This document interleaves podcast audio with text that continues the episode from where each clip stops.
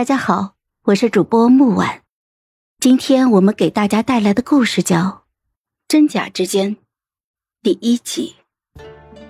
我抱着手里的小包裹，站在将军府的门外，看着紧闭的朱红色大门，捏了捏手中的休书，酝酿好情绪，连夜进了宫，去找我的好皇兄倾诉。我一路走，一路哭。马车进宫之后。长公主被休这一消息已经传遍了上京。我不知道这一晚其他人都是怎么度过的，反正我在皇兄的白眼之下抱着皇嫂睡得喷香的。第二天一早连吃了三个包子，四个蒸饺，甚至还喝了一碗滋补的鸽子汤。胃口大开的缘由无他，只因为我不爱顾子金。皇兄未登基之时，我便是上京最受宠的大公主。老皇帝也就是我的爹，后宫佳丽三千，美女无数。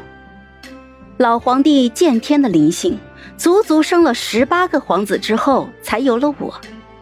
物以稀为贵，我的地位比普通的皇子都尊贵的多。别说是皇宫了，就连整个凤国里的玩意儿，只有我想不到的。没有我得不到的。我的性格嚣张跋扈，一手鞭子那是舞得虎虎生威。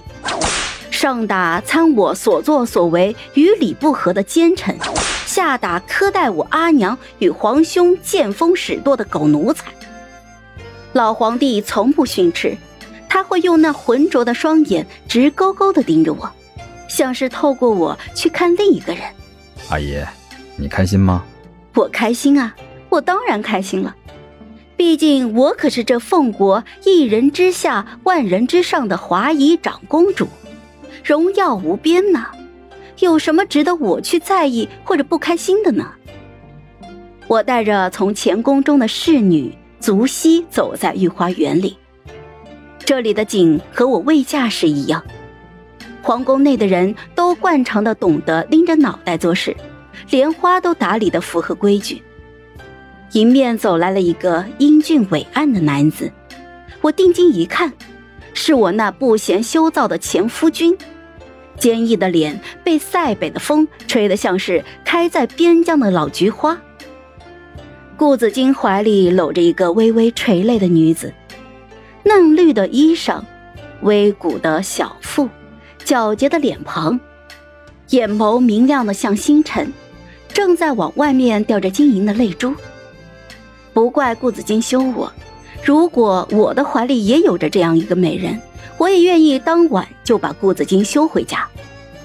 那女子看见我之后，一个瑟缩，整张脸都埋在了顾子金的怀里。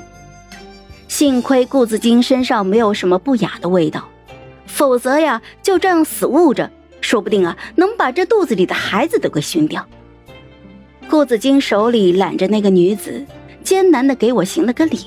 唤了一声“公主”，竹溪面无表情的回道：“顾将军，您与公主已经和离了，这礼数是不是错了？”还没等顾子金说话，竹溪又说道：“再者，您怀中这外室身子怎如此娇贵呀？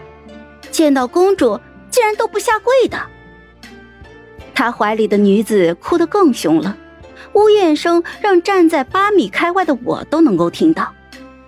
我眼瞧着顾子金的身子一僵，似是想要开口说些什么，连忙就将黄嫂新给我绣的帕子捂在了脸上，嘴里痛心疾首的说着：“不曾受过如此的屈辱。”然后就带着身后的一群人离开了。